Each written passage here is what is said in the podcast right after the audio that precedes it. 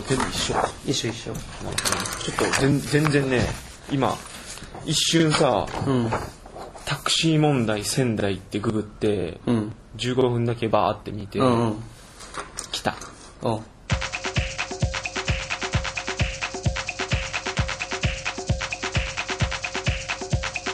OL コーノのポッドキャスト始まるよ。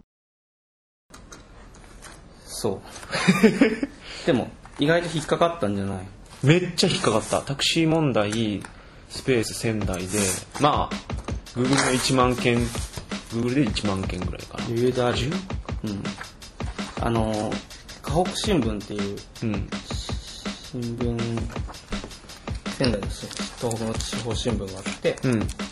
そこが結構よく取り上げているので、なんか仙台が激戦区なんだよね。激戦区っていうか、別に戦ってるわけじゃなくて、単純に仕事がなくって、そうなっちゃってるんだと思う。うーん。別にそこで美味しいからっていうことでいっぱい入ってきてるわけじゃないうーんだけどん。ちょっとこれ、読んでいいかな？いいよ、一回読んで。うーん。なるほど。運行記録データを用いて描かれる。てか、これってさ、現場から見れないプログラム？とか。あのね、今回ちょっとう、ん。インスタレーションっていう形だけど、うん。その、映像も2種類あって、うん。1個は、うん。えー Processing で作ったアニメーションですね。うん。でそれと、あとは、えータクシー会社とか、うんあと、協会みたいな、あの、業界団体の人とかに取材をしに行ったところのインタビュー映像があって、あでそれが、あの、そのインスタレーション会場の中で2箇所で上映されてるというか、あ。なるほどね。そんな状態なので、だから、いわゆる、あの、さらに、うんえーそれに加えて、建築展とかの、建築展とか行ったことあるかどうかわからないけど、うん。パネル展示みたいなやつがあって、パネルセッションのパネル展示みたいなやつが、そこのうんタクシーの現状を表すグラフ、デあー。ータ集みたいなのがかなりたくさん貼ってある。なるほどね。というような構成になっているね。なるほど。だから、うん。なんていうんだろうな、僕たちはドキュメンタリーインスタレーションみたいな言い方をしたけど、うん。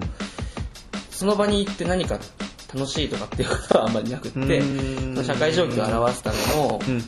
いろんなインデックスが並んでいて、うん。まあ、絵的にも楽しいし、絵的にも読み解けるし、だ内容を読みたい人は読んでなるほど。じゃあ、えっ、と、簡単にこれをじゃあ説明していただきましょう。はい。はい。えーもう終わっちゃったんですけど、あ、終わったんだ、これ。そんな、あ、あっという間に終わったんですけど、マジで早えな早いんですよ。本当だ。ただこれ、あのーもう今のところ6月にもう一回展示の可能性は残していて、なるほど。えーいるので一応説明しておきますと、えータイトルはタクシードローというタイトルの、はい。えー作品で、えー期間としてはうん3月の6日、2008年3月6日から3月23日までっていう非常に短い期間だけしか展示してなかった作品で、うんえー仙台メディアテークの7階のラウンジというところで、うんえー展示してました。で、仙台メディアテーク的には、あのー珍しいのかな、ちょっとわかんないけど、無料でやる展示。あ、そうなんだ。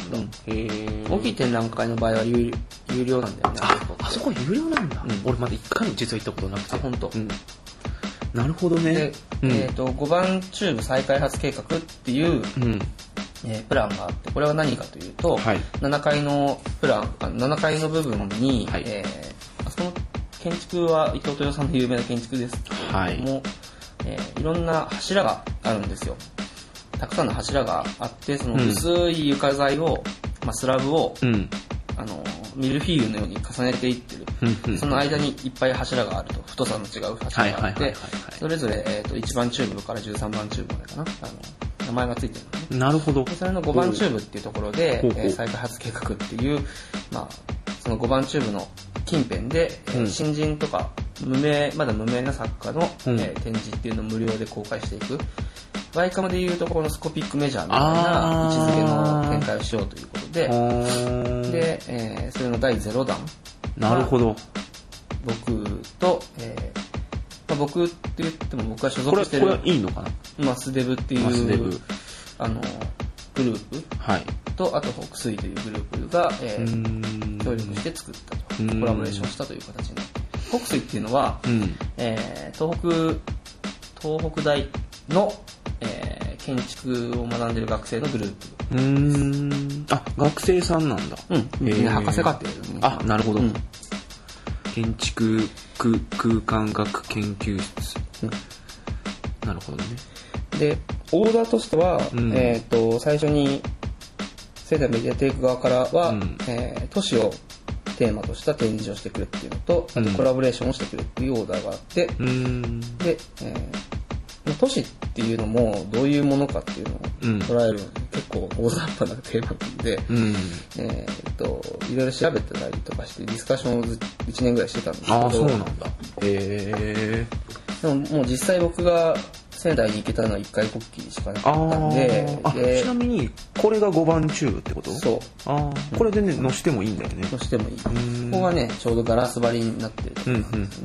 仙台メディアテイクって、こんな正方形なそうね、フロアはそうだよ。のあ、そうなんや。へえ。なるほど。うんで、その都市を使ったっていうことで、うんえーまあ、特徴があんまりないんですよ、実は。仙台に。仙台の都市っていうのはね、うんまあ東北の中で一番大きい中核都市で100万人以上住んでんだけど、それはなんか都市計画的にも別にありきたりなう。ーん、てか、仙台で問題になってることっていうのはどこの町でもやっぱり問題になってることだからあねー、そういう意味では特徴がない。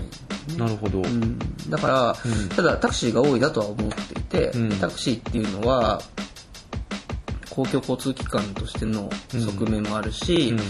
だけどルートが決まってないっていううん。ところもあるし、なんか、まあ都市自体を肉体として捉えるんだったら、ちょっとリンパ、リンパみたいな、なるほど。そういう機能かな、みたいな。ん。血管ほどは明確に分かれてなくて、なくて。なんかうん。なんとなく染み込んでいくようなうん。移動体っていう感覚が受けたので、うん。で、タクシーどうかなって言ったらタクシー社会問題になってるって話になって、うん。で、そこから調べ物が始まって、うーんスタあートでしたねえじゃあタクシーに着くまでは割といろいろもっと話題は上がってた話題っていうか話題をしなかった。わかんないんだって。タクシー。以外のえい。きなりじゃあタクシーが出てきたの？そうね。もうしょっぱなうん、そうね。うんうん。ちょっと伝統の話とかもやろうかなっていう話はちょっとあったけど、うんすぐ消えた。へえ、あじゃあもう最初に出てきた大きな案がタクシーだったんだうん。なるほど、うんはいはい。っていうのはまあ概要としてはそう概要としてはそういう感じですねで、えっと、そこで、えっと、さっきも言ったみたいに一つは GPS のデータを元にしうん。たアニメーション、これがプロセッシングでやられてるっていうもの、ともう一つが、えっと、そのインタビュー。うん。なるほど。インタビューは誰に？インタビューは、えっ、と、いろんなタクシー会社の社長さんで取材の許可をもらったものと、ー。あとは、えっ、と、タクシー協会っていうところと、はいはいあとは陸運局、これはこっちは行政側だと思うんですけど、えっ、と、国土交通省のえー管轄、まあ、タクシーを管轄しているところですね。ん。と、あとは、その、国土交通省を、ん。えっ、と、まあ、労働組合の、まあ、グループですね、あの、そのエリアのタクシードライバーたちの労働組合の組合長みたいな、職長みたいな人とかにうん。インタビューしに行って、いろんな立場ですね。だからその、統括する側と、はいはい。えー組合側と、あと会社の社長と、経営者側と、現場と。現場と、みたいな。そうそうなるほど。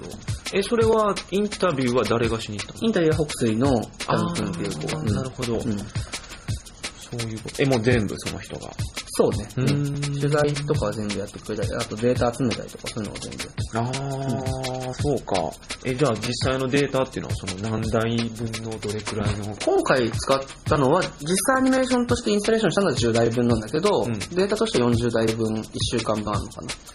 ああ1週間分の今40台。で使ったのは1週間の10台、うん。ああそうじゃあだ1日の10台かな。1日の10台だ。へえタクシー会社も GPS 全部もう載せてんだよねいや、全部じゃなくって、会社によってです。あそうなんやうん。結構そのちゃんとしたデータ取りをして、うんどういう顧客がどういうふうな傾向があるみたいなことをデータ分析する会社もあれば、タクシードライバーの勘とか経験に任せちゃってる会社もある。ーなるほどね。なんかあのー知り合いっていうか、まあ知り合いのうん。お父さんの友達みたいな人がタクシー運転手で、うん。その人はその会社の中で売り上げナンバーワンかツうん。ーで、うん。うん。やっぱりものすごい分析をしているってういう。で、この日のこの時間帯はここに行けば、うん。うん。これぐらいの距離の人が絶対いてっていうのをすんごい細かくデータに取ってて、うーん。超効率よくうん回ってるみたいなことは聞聞きましたうん。うね。ん。多分そういう分析が効いてくる側面もかなりあると思うな。うん。あ、でもそうでもない部分もあるんだ。うん、そうでもない部分もあるんじゃないかな。わかんない。でも、結局お客さんのパイは決まってるから、で、このタクシー、仙台のタクシー何が問題かっていうと、えっ、と、2002年に施行された規制緩和が、えーあって、はいえっ、と、今まではタクシーの会社を新しく作ったりするのも制限かかってたし、えータクシーの台数を増やす。まあ、つまり増車って呼んでるんだけど、うん増車するのも数に、えー規制をかけてたのね。それはタクシー協会とか、うん。が最終的に牛耳っているというか、えーまあ、絞っていって、ボトルネックにして、えーその協会自体が自主的に、うん。えーこのぐらい必要じゃないですか、このぐらいは必要ないですっていうことを決めてたんだと思うんですけど、えっと、それを、えー、うんとね、陸運局にうん。許認可制みたいなやつで、うん。まあ、条件、ある条件があって、その条件をクリアしないと新しく増車していけないとかっていう意味で、えーまあ、複合的にかな、うん。うん。陸運局も含めて複合的に制限してたんですよ、台数を。ほそれが2002年から、えーもうちょっとこう登録さえしちゃえば、えーどんどん加入していいですよっていうことになったので、折しも不況、IT バブル崩壊後だから、うん。えっ、と、いろんな会社で、えーと、景気が悪くなってリストラされた人たちがタクシー会社に就職をして、で、増えていったんですね、タクシードライバーが。それって結構、その当時って割と全国的になんか全国的にそう問題になってた時だうんよね。、そう。全国的なあの規制緩和。うんうんうんうんでね、実際には小泉政権だったんだけど、その法案が通ったのはもうちょっとかなり前、細川政権だったかな。あ、そうなんだ。施行されたのがその年だったかなっていうことなんだけど、で、規制緩和をして。うん。で、タクシードライバー増えて、うん。すごくざっくり言っちゃうと、えっ、と、台数増えすぎたので、収入が激減して、100万円ぐらいの年収下がっちゃったりするんです。で、えっ、と、若手のドライバーとかはもうどんどん辞めていっちゃう。ーどんどん個人で努力してどうにかなる問題じゃないっていうことで、うん。3、40代辞めていって、うん。で、今、結果としては60代以上のドライバーがかなり増えていて、うん。で、その人たちはもう年金もらっている側面があるんですね。で、小遣い稼ぎ的にやってるっていう人も結構いると。ああ、なるほど、なうんうんるほど。あとは、その、もともとタクシーじゃなくって、運輸会社、えトラックとかうんうん。の輸送をやってた会社とかがタクシーに参入してきたりとかね。うーんそういうことも起きてえじゃあタクシー問題っていうのは別に仙台が一番際立っているとかではなくて、仙台も問題になってるみたいあとね、都市によっては、東京とか名古屋は、お客さんの数も増えてるんですよ。とうんあのー利用者が増えてるのね、実際。うん、今で。な。もうえっ、と、それは多分景気が少し良くなったから、会社がタクシーを使えっていう風にしていく数が増えている。経費で。うん、経費で。みたいなことを考えると、その、えっと、タクシーの乗車率が上がってたりとかするんですけど、仙台は落ちてるんだね。なるほど。うん。そうなんだ。っけ、そのさっきぐ実際調べてみたら、その規制緩和で、うん。えっと、3割増えて、うん収入が平均3割全員減ったうんみたいな。うんうん。そうだね。平均的には。本当はもっと競争を促してうん全体の需要を上げようとしてたけど、うん大失敗したみたいな話なんだよね。タクシーを使う人を増やすっていうことはさ、うん。想像したって難しいじゃない？普通はあんま増えない。うん、例えば、なんかサービス業だったらさ、新しい発明によって顧客をガンと増やすみたいなことはできると思うんですよ。例えば、 mixi とかがさ、うん。SNS っていうサービスを発明し、うん。まあ、もう輸入してきたからわかんないけど、うん。えーまあ、発明されて、うん。そこにユーザーが一気にドバッと増えて、ん。広告がドバッと入るみたいなことあるけど、タクシー利用者はそういう風な形で増やすのは無理じゃん。うん。もう、都市のなんか。決まってるんだから、人口が。うん。であと、その、タクシーを使うっていう状況は何かって言ったら、やっぱりお金、高い金払ってでも移動しなきゃとかさ、うんそういう状状況なわけで、時間がたっぷりあるか、お金がすごいない場合は、普通は公共交通機関を使って移動するんですよ。バスとか電車とか。うん。だからその人たちをタクシー使わせるっていうのは難しいわけだから、あの、パイが増える、増えないのに、えー、タクシーの台数だけ増えたら、それは収入は減るよね。だからもうなんか、成長の見込みがあんまないんだよね。そうだね。で、えっと、まあちょっとあるのは、高齢化社会になって、高齢者向けに、えー公共が支援するからう、ん移動に関して。うん例えば、山口でもそうだけど、スーパーにタクシーで買い物来るおばちゃんとかいるじゃない。うんあれはまあ、自腹っていうのもあるけど、うんまあ、援助もあるわけですね。行政からね。でそういったことでお客さん増えるって可能性あるけど、それはその3割増えるわけはないからね、絶対。うんだからなんか、その成長も、その普通の一般企業みたいな、うんその成長が見込めないけれどうんも安定した中で、うんその安定した人がこう、40年ぐらいかけて入れ替わるみたいなイうんうんそうだね、そうだね。なるほどね。極端に公共交通機関が衰退するとか、今どこの都市でも結構、市バスとかがなくなってたりとかするじゃない。それが、ひどくなれば、可能性はあるけど、ただタクシー自体の料金っていうのもそんなに下げれないし、うん。実際金かかるからね、一人の人を動かすだけでも、ガソリン代と人件費と。ほとんど7割ぐらい人件費なんですよ、あの料金っていうのも。あ、そうなんだ。うん。つまりそのタクシードライバーさんの給料。そんなに企業努力で減らないじゃん、ーうん人件費。うん。まあ減ってってるのは収入が減るという形で減ってってるけど、うんうん。じゃあ結構なんかわかわかんないけど、その、シンプルなんだよね。シンプルなんですよ。経営自体は。うん。なるほどね。うん。だからさ残りの3割の部分がうん。コストとかになるから、多少原油が高くなったとしても、3割の中の何パーセントかが増えるヘッドだから、全体としてそれが、例えば30円値上げしなきゃとかっていうことには、直接的には響いてこないけど、うん。何よりも人が増えちゃタクシードライバーが増えちゃって、うんえー、お客、少ないパイ、あの、乗客の、ね、パイを奪い合うっていう状況が一番のうん収入源の原因なのね。え、だったらさ、なんかその、当初の規制緩和のさ、うんうんうん。理由がよくわかんそうない。、そうでしょ？で、えっ、と、これ調べてて分かったんだけど、うん。先進国に関しては、もう軒並みアメリカもヨーロッパの各国もそうだけど、えー規制をしてるんだよね、タクシー台数が。ほう。うん。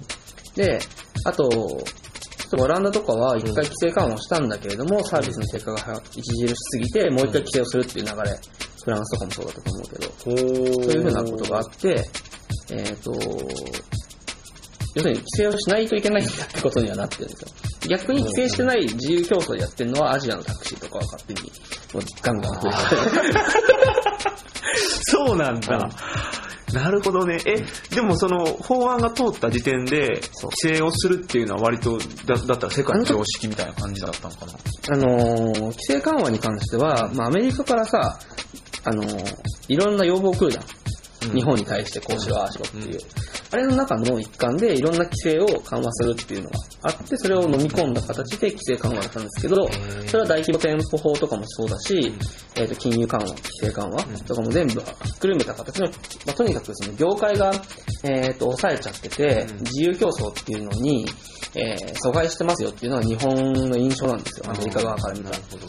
えー例えばメインバンク方式っていうのもそうだよね。取引する銀行がほぼ決まっていてうん、利率が悪いのは分かってるけど、こっちの付き合いを優先しますみたいな形でやるとかうん、あと、お得意様っていう形の、えーと方式。うん。えー直接的なコストの比較だけじゃなくって、付き合いがあるからこっちから、うんえー部品を購入しますとか、調達しますとかっていうことも含めて、えーそういうのは非常に効率悪いっていうふうにアメリカには見えてるわけだよね。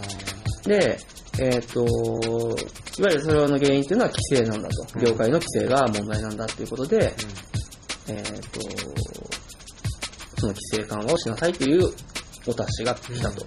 で、それはタクシーに関しては、えー多分特別な事情があるわけで、えータクシーもそういうふうに規制緩和をすればサービスが向上になるとか、効率が上がるっていうことではないはずだったんだけど、それの流れの一環としてやってしまったと。や、完全にやっちゃった系の。そうだね。と僕は認識してる、今のところは。なるほどね。うん、事実がそうかどうかはわからないけど、5のキャスト。なんかでも、シンプルな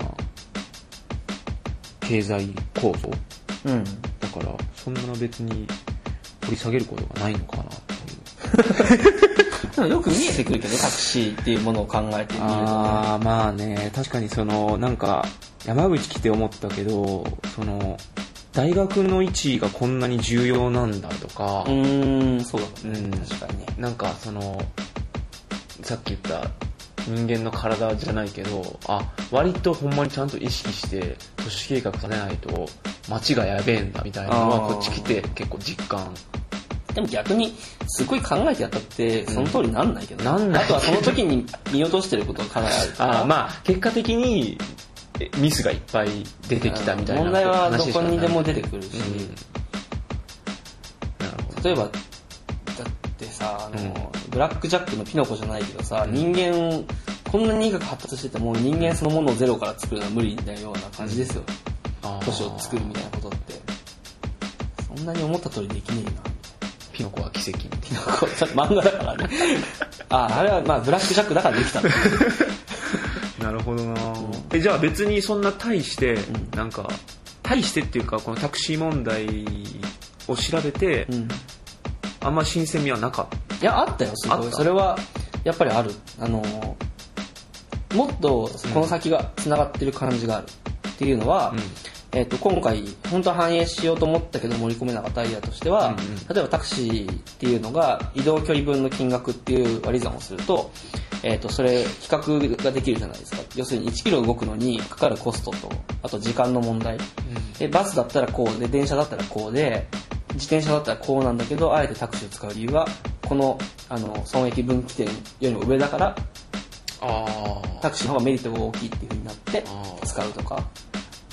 なるほうん。ど。そういう分析も組み込みたかった。例えば、すごく不不便なエリア、うん。バスとかの通りが悪いエリアがそこ、それで見出せるかもしれないよね。ここにもうちょっとバス運行させた方がいいんじゃねえのみたいなこととか、そういうこともわかる。データが細かく取れるっていうのが非常に面白くって、それってでも、まあでもなんか線路通すときも絶対そういうことなんだよね。うん。線路バスにしろ。うん。まあ、線路は多分土地の買収費用とかっていうのがちょっと違うかもしれないけど、でもあとそのなんか、タクシー、まあ単純に乗った瞬間から、その移動し終わった瞬間までのっていうかは、その、乗るためのなんかコストみたいなっていうのは、タクシーはね、仙台はめちゃくちゃ捕まるんですよ。あ、そうなんだ。うんあ、じゃあそこら中、そこら中走ってるから。あーだってさ夜あ、バスとかがなくなった時間帯だと、道路を走ってる車の6割ぐらいタクシーだからね。あ、そうなんや。うん仙台市の規模で言うと、仙台市中心、それ、市街だけ？えっ、と、だからそのベッドタウンまであ行くことを考えてるでしょ。あまあもちろんその市街地から乗る人が多いから市街地にタクシーが多いのは、そうだよね。そっかベッドタウンですぐ捕まるかって言ったらそんなことないと思うけど。そっか。だからタクシーも、その、もう本当どのエリア内で収益を得てるのかっていうのが明確にあるわけだよね。うん。ああの、分析してる会社はね。でしてない会社はよくわかってない。うん。タクシードライバーの勘で勘でやってる。任せてる。そうか、それはあのね、マグロ漁とかと似てるんですよ。マグロ漁？え、一本釣り？そう。マグロ漁とかは、うん。あんまりチームワークで取ってないらしくって、僕が見た時はね、大間のマグロとかはね、あ、その、青森とか。船と船で。船同士は同じ漁協に属してるけど、基本的には独立してるそうだよね。リーダーみたいなんで、うん。だから例えば、船同士でみんなで追い込みをかけてここに集めて船取るってことの量じゃなくて単独。単独なんですソロ。うんソロでやってるえタクシーもいやえソロで出来高制なことうんまあそうだねもちろんだからで会社に電話をしてここに迎えに行ってくれる、あーその時に一番近いやつを呼ぶとかっていうことがあるけどなるほど。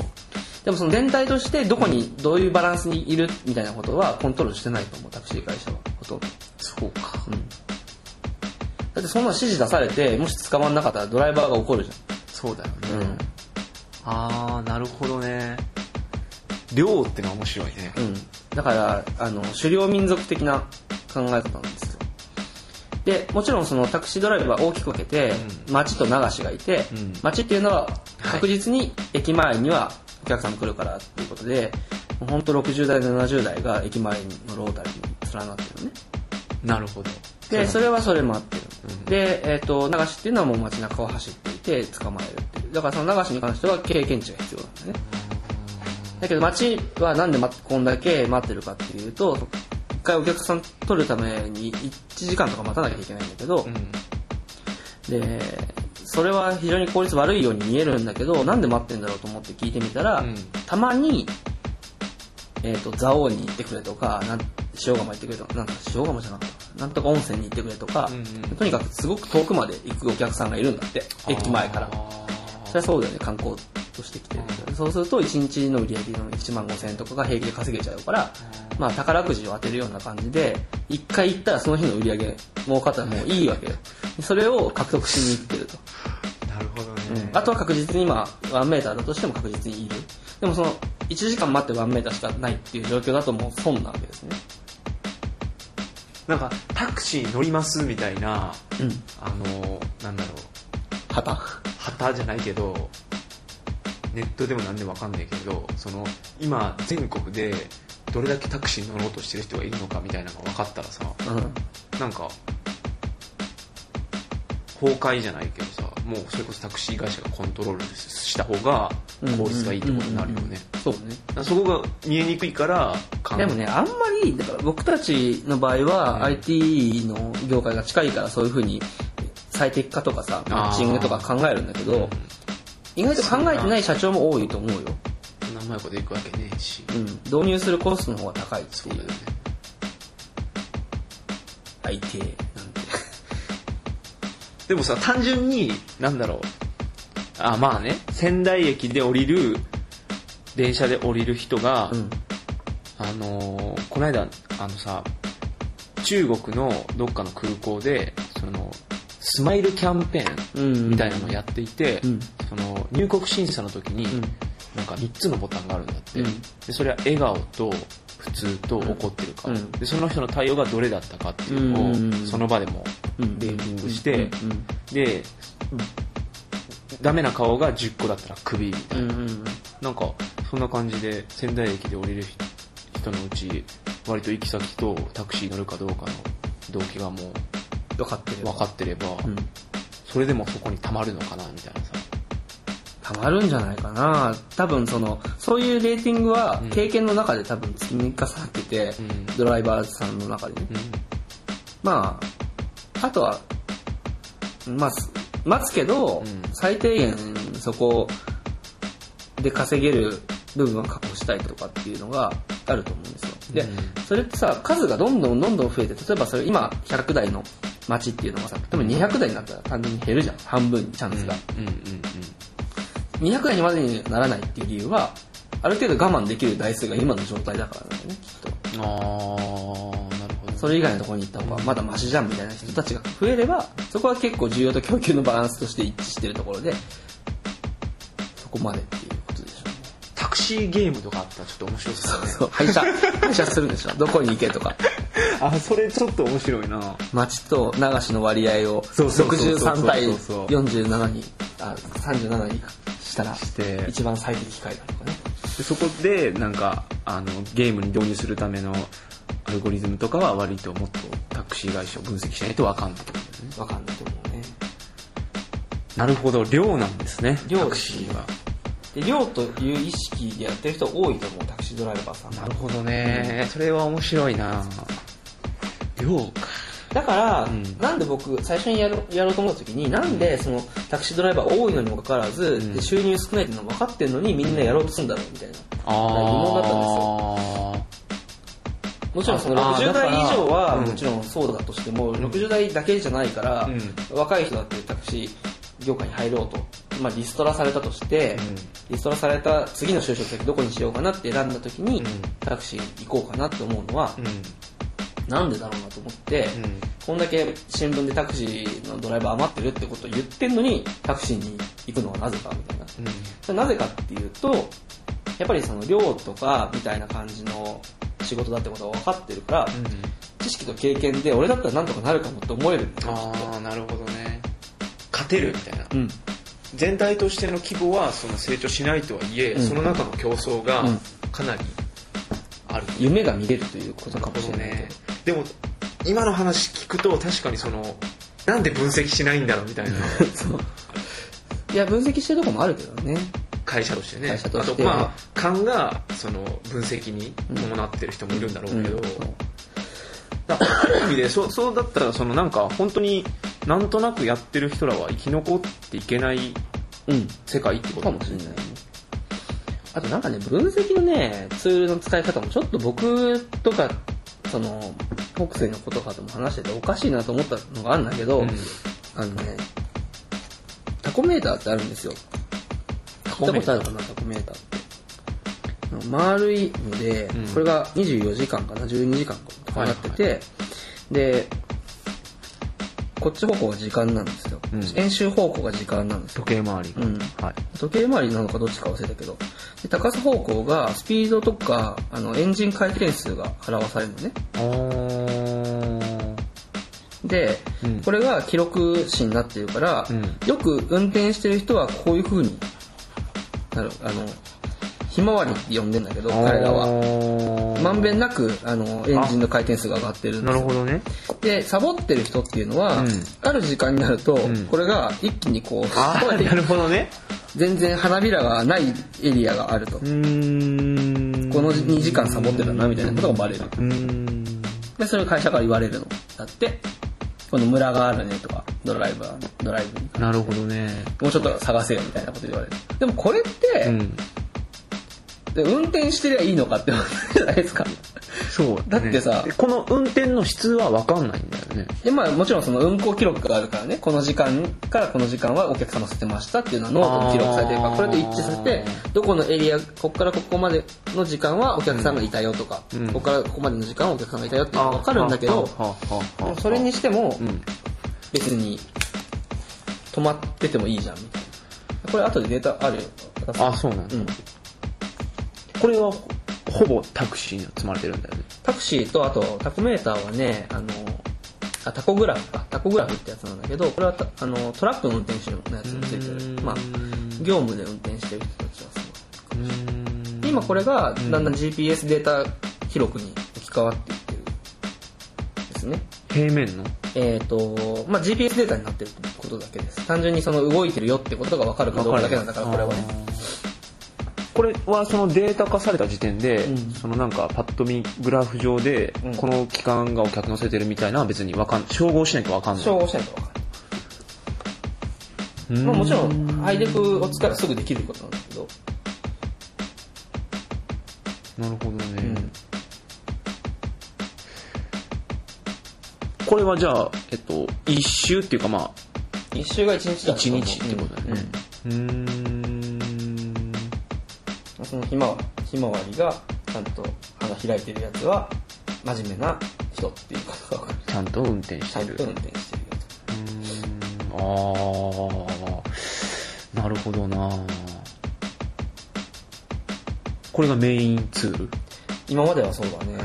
これかよとは思ったんだ なんかね、何が引っかかんだろう、これ。だって運転さえしてれば真面目に見えるってことだから。でも、乗せてる人数もわかるでしょ。うんだから、なんだろう、この、だからまあ、客流しをしろってことなのかもしれない。だから待ち、待つなよみたいな。あーでも定期的にちょっとこう停滞してピクン、うんピクンっていうのが待ちっていうのが待ちってことなんだよね。これも、その花びらの形で、これ、こういう形は、えっと、絶対その日の売り上げいってないっていう、うん。テンプレート絶対できるわけだうん、よね。うん。そうだね。なるほどね。確か速度だったから、速度、速度で、速度で記録するときもあるのかな速度が乗るときもある。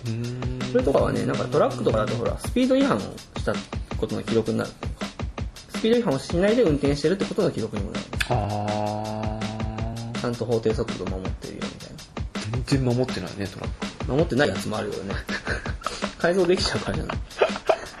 あー、でもタコメーター面白いな。なんか最近でも自分でも GPS のあれは持ちたいなっていうか。GPS ロガー。そうそうそうそう。面白そうだよね。うん。